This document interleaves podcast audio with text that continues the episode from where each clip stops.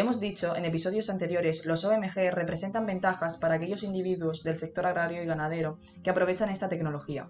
Sin embargo, bien sabemos que la legislación europea prohíbe el uso de esta innovación, con una sola excepción, el maíz BT, lo que pone a nuestro sector primario en desventaja y estancamiento en comparación con el resto de potencias mundiales.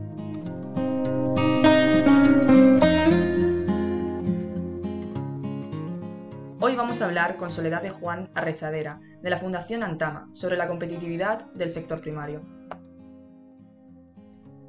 Soy ingeniero agrónomo y llevo en la Fundación Antama desde hace ya 11-12 años.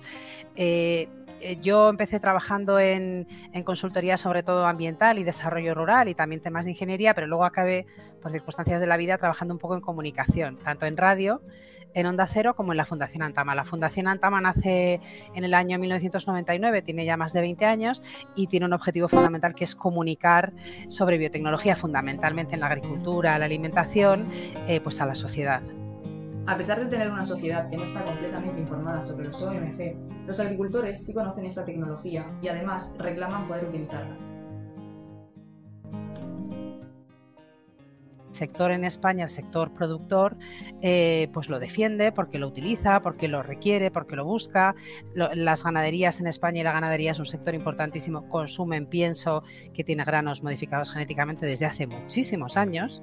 Y entonces al final, pues yo creo que, de hecho ya hay muchos informes que avalan pues los distintos beneficios del uso de estas semillas en ahorro de agua, en ahorro de hectáreas, en mayores rendimientos en el campo, beneficios económicos, de fijación de CO2. Quiere decir que ya, claro, pasados tantos años, tened en cuenta que las primeras semillas modificadas genéticamente que se cultivan es en Estados Unidos en el año 1996. La legislación europea no avanza a la vez que el resto del mundo, lo que disminuye la competitividad del sector.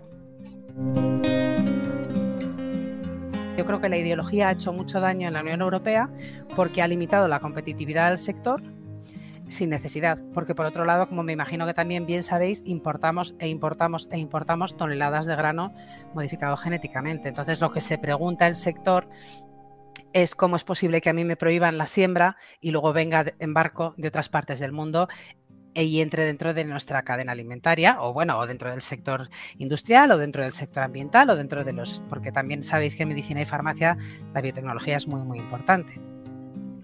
Existe la creencia de que los transgénicos solo benefician al agricultor, pero en realidad la sociedad en general y el consumidor en particular también se ven beneficiados de esta tecnología. Muchas veces el consumidor final no ve los beneficios que hay a lo largo de la cadena de valor ¿no? y son difíciles de transmitir. Entonces, sí que ya, o sea, al final es eh, el beneficio primero es muy sencillo. Yo tengo una semilla, en este caso vamos a hablar de la única semilla a la que tenemos acceso en España. Es resistente a una plaga, que es la plaga del taladro, con lo cual es resistente, pierdo menos cosecha, evito merma de cosecha todos los años porque tengo una semilla que resiste a un problema muy grave. Si esa semilla es resistente a la plaga del taladro, la hubiéramos obtenido por eh, genética convencional o la hubiéramos encontrado en una llanura en Ecuador, la hubiéramos utilizado igual y hubiéramos disfrutado de sus beneficios. Y eso al final, ¿en qué se traduce? Si yo pierdo menos cosecha, tengo más cosecha, con lo cual al final se traduce también en menor precio.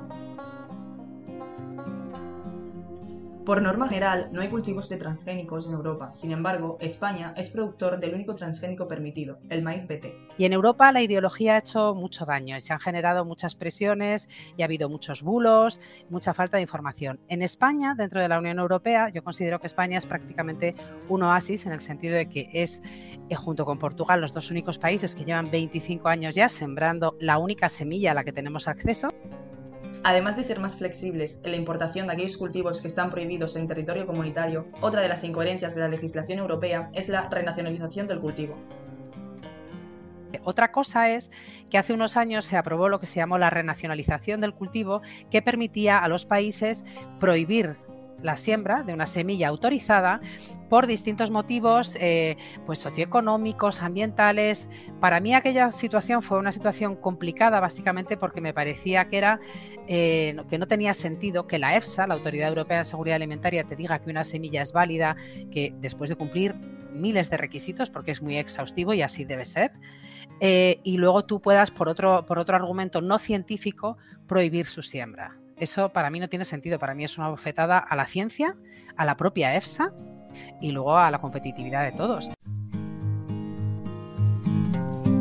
Este año 2022 se cumplen 25 años desde que se comenzó a cultivar el maíz BT en España, trayendo consigo beneficios como una fijación adicional de 1,37 millones de toneladas de CO2 y un ahorro de 93 millones de metros cúbicos de agua, según un informe publicado en abril de este mismo año. Hay asociaciones ecologistas que han celebrado la bajada del cultivo del maíz PT en algunos años. Sin embargo, esto no se debe a un rechazo, sino a cuestiones económicas de cada año en particular. Cuando analizas un poco la gráfica de cómo ha ido evolucionando la adopción del maíz BT, ves un crecimiento exponencial, como verías casi pues, cuando coges cualquier tecnología que funciona. ¿no? Me imagino que si cogemos los primeros años de que la gente se compra un móvil, vemos que va aumentando, va aumentando, va aumentando. Ha habido años que ha subido y ha habido años que ha bajado. Eh, también es verdad que normalmente corresponde los años que, bajaba o los años que subía con subida o bajada de la superficie general del maíz. Entonces, pues hay años que pues hay mucha sequía, son muy caros los, los insumos, o se está pagando mal el maíz y, los agricultores siembran menos maíz y normalmente va en la misma proporción el convencional que el, el transgénico. Entonces, muchas veces algunas veces cuando ha habido una bajada de la siembra, pues nos preguntan, ¿y por qué ha bajado? Bueno, pues porque al agricultor este año no le ha, no le ha interesado sembrarlo. O sea, al final la agricultura es una, es una actividad que está muy viva. Hay años que dices, oye, si este año no tengo dinero para el seguro, las semillas están muy caras y además va a haber que regar mucho y tal, los abonos, no sé qué, pues a lo mejor pongo otra cosa o dejo este año en barbecho esta parcela. Entonces, bueno, fundamentalmente suele, suele ser el 30% del convencional. ¿Por qué? Pues porque hay zonas que no sufren la plaga del taladro de una forma importante. Entonces esas zonas básicamente no la necesitan. Es como tener aire acondicionado en Finlandia, pues a lo mejor no tiene sentido, pero el de Sevilla...